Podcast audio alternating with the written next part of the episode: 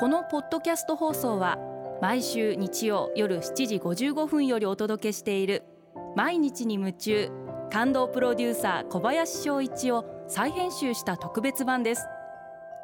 放送で収まりきらなかったアルビオン社長小林翔一さんが大切にしている感動のポイントをどうぞお楽しみください。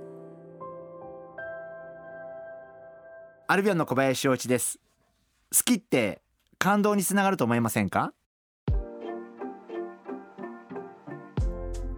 会社が今一旦京橋にあって、えー、実は八重洲地下街がすごく会社から歩いて近いんでランチに関しては東京にいる時は週に2回から3回は 八重洲地下街に行くようになっています。であのー、いつもすごいなと思うことがあって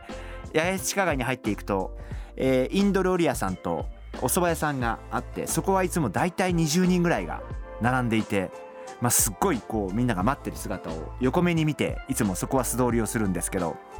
すごく思うのは海外って、まあ、例えば私昔フランス住んでる時にあんまりこう飲食店の行列って見たことなかったなと思っていてそういう意味では食べるために並ぶっていう習慣って、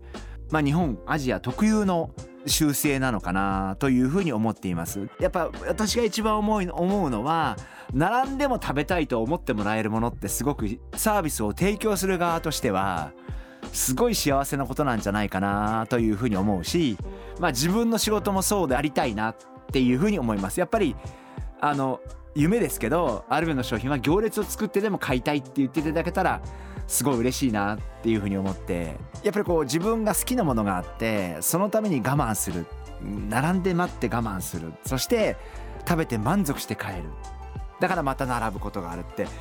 これって本当すごいことだなと思っていて。であの私ツイッターでこういうこの2件がすごく混んでますって打ったら あのフォロワーの方からあの店名がすぐ返ってきてあ皆さんよくご存知だなと思ってこの2件美味しいですよとかっておすすめですとかって言われてあフォロワーの方もすごいやっぱ皆さんよくご存知だなと思っていてあの皆さんもぜひやっぱりそういう並んでも食べたいものに出会うっていうことも僕はすごくいいことだと思っていてまあなんかそういうなんていうのかなぜひあのいろいろ情報を集めていただいてまあそういう並んでも食べたいって思うようなものに出会っていただけたらいいなそんなふうに思います。毎日に夢中。感動プロデューサー小林翔一。